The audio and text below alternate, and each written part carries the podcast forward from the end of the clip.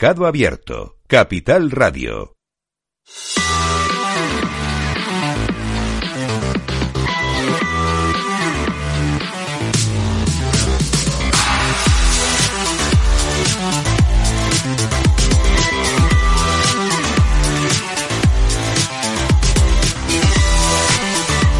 Vamos a mirar ahora al mercado de deuda, al mercado de renta fija de la mano de Ramón Zarate, socio director de Zarate AF. Hola Ramón, ¿qué tal? Muy buenas tardes. Bueno, vamos a, a, intentar recuperar esa conexión enseguida para ver qué es lo más interesante del día en el mercado de deuda. Ramón, nos escucha, ¿no? Sí, ahora escucho perfectamente. Muy buenas tardes. Hoy hemos visto cosas interesantes. Por ejemplo, hemos visto una colocación de deuda en Alemania, cerca de 4.500 millones de euros en bonos a dos años, con una rentabilidad media del 2,58%. La anterior subasta similar a este vencimiento que tenía lugar en diciembre se colocó al 2,11%.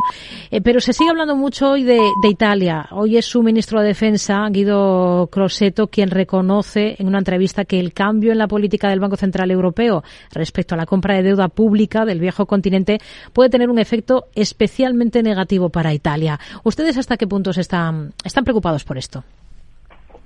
Bueno, vamos a ver, eh, vamos por partes. Efectivamente, eh, lo que comenta el socio eh, está viendo las emisiones y las emisiones de los, en principio, de los emisores en divisa, en moneda euro, eh, se corresponden con la curva de tipos de interés swap. Y en este caso lo que estamos hablando es de eh, bonos emitidos o deuda emitida eh, por el gobierno alemán eh, están por debajo de los tipos de interés reales. Es decir, eh, pensemos que ahora mismo el Euribor está por encima del 3% y estamos hablando de bonos a dos años alemanes al 2,50. Es decir, el diferencial es negativo. Es decir, nos parece que incluso esa emisión eh, está demasiado cara. Es decir, debería de pagar más colocación. Pero bueno, es, es lo que está descontando las curvas, ¿no? Eh, el mismo eh, España lo, eh, ocurre algo similar, pero paga por encima del Euribor. Es decir, España tiene que pagar por lo prácticamente el Euribor por, por el por el rating que tiene la propio gobierno de España, ¿no? Dicho esto, eh, las curvas están negativas, como hemos dicho hasta la saciedad. Por lo tanto, paga más ahora mismo eh, cualquier emisor de, en euros o en dólares por los periodos a corto plazo que por los largos con independencia del diferencial que haya y del rédito, el crédito, el rating que tenga el emisor. Con lo cual, ahora mismo es súper interesante y lo que más está negociando porque no están acostumbrados los inversores de los últimos 10 años a comprar sobre todo deuda eh, en el corto plazo y sobre todo si es deuda eh, de elevado rating como es el caso de Alemania que es AAA es decir, con rentabilidades por encima del 2% claramente cuando en el pasado había que comprar esa deuda y estaba con rentabilidad negativa de 50 puntos eh, negativos. Dicho esto, tema Italia. Bueno, nos preocupa relativamente poco, es decir, porque creemos, pensamos que el problema es, es, global. Eh, Europa, en principio, parte de una situación, y sobre todo en Europa, eh, de fuerte endeudamiento, incrementado por el tema COVID, eh, que hizo que los, los, propios gobiernos de Europa tuvieran que emitir más deuda para, para, para entregar a sus propios ciudadanos, ¿no? Eh, un encarecimiento adicional eh, de los tipos de interés un incremento adicional de los tipos de interés hace que la deuda, que nueva deuda que haya que financiarse, sea más cara.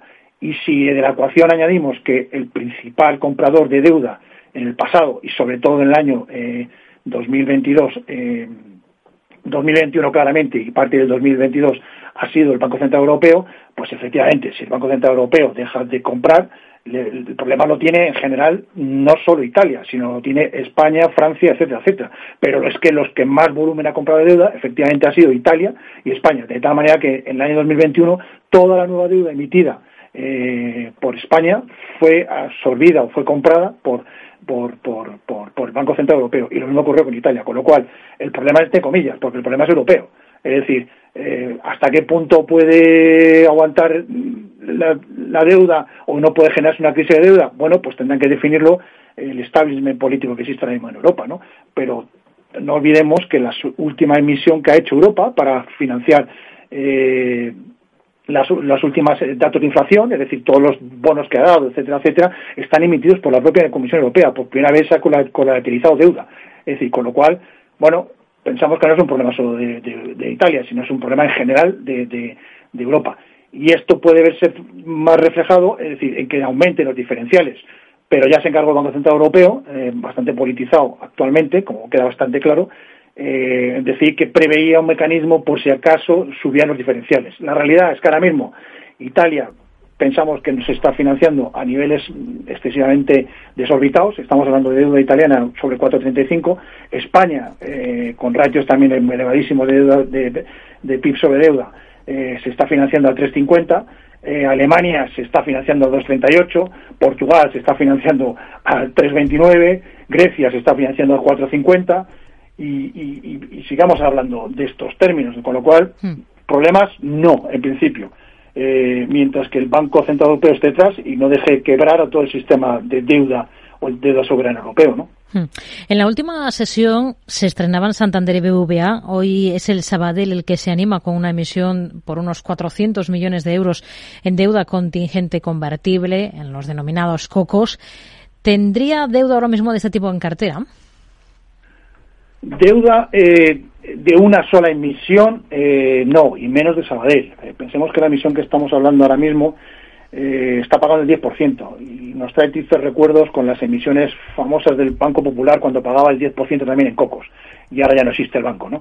Es decir, cuando la tasa de tipo de interés que tienes que pagar supera ya los dos dígitos, eh, la impresión es que bueno, no está reflejado de alguna manera de forma transparente la solvencia del banco. Y esta es la clave de las emisiones de cocos. Es decir, que, no esté bien reflejado eh, la, solvencia, la clase, el porcentaje de solvencia eh, que tiene el banco y que se espera en el futuro, lo que determina que esas, esas, esos, esos bonos, esos cocos son canjeables por acciones y pueden convertirse para paliar pérdidas, como pasó con el paso Banco Popular. Pero dicho esto, y salvando la excepción del caso del Banco Sabadell, sí es un documento de financiación, eh, documento de inversión interesante para, para la parte de la cartera de renta fija con más riesgo, como son el high y dentro de esto podríamos decir de todo alto rendimiento los cocos.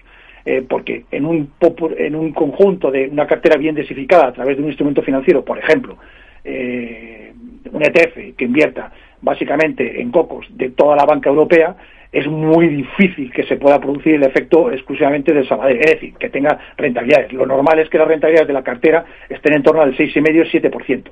¿eh? Y para que nos produciera pérdidas realmente importantes, debía de prácticamente colapsar todo el, sistema financiero eh, bancario europeo, con lo cual no lo vemos. Entonces, no concretamente eh, este tipo de emisiones, una monoemisión, comprar una solo y determinados. Hay algunos bancos italianos que pagan incluso más todavía en términos de cocos, pero sí tener en cartera algún producto que de forma diversificada invierta en este tipo de activos porque nos va a producir una rentabilidad en cartera entre el 6,5 y el 7.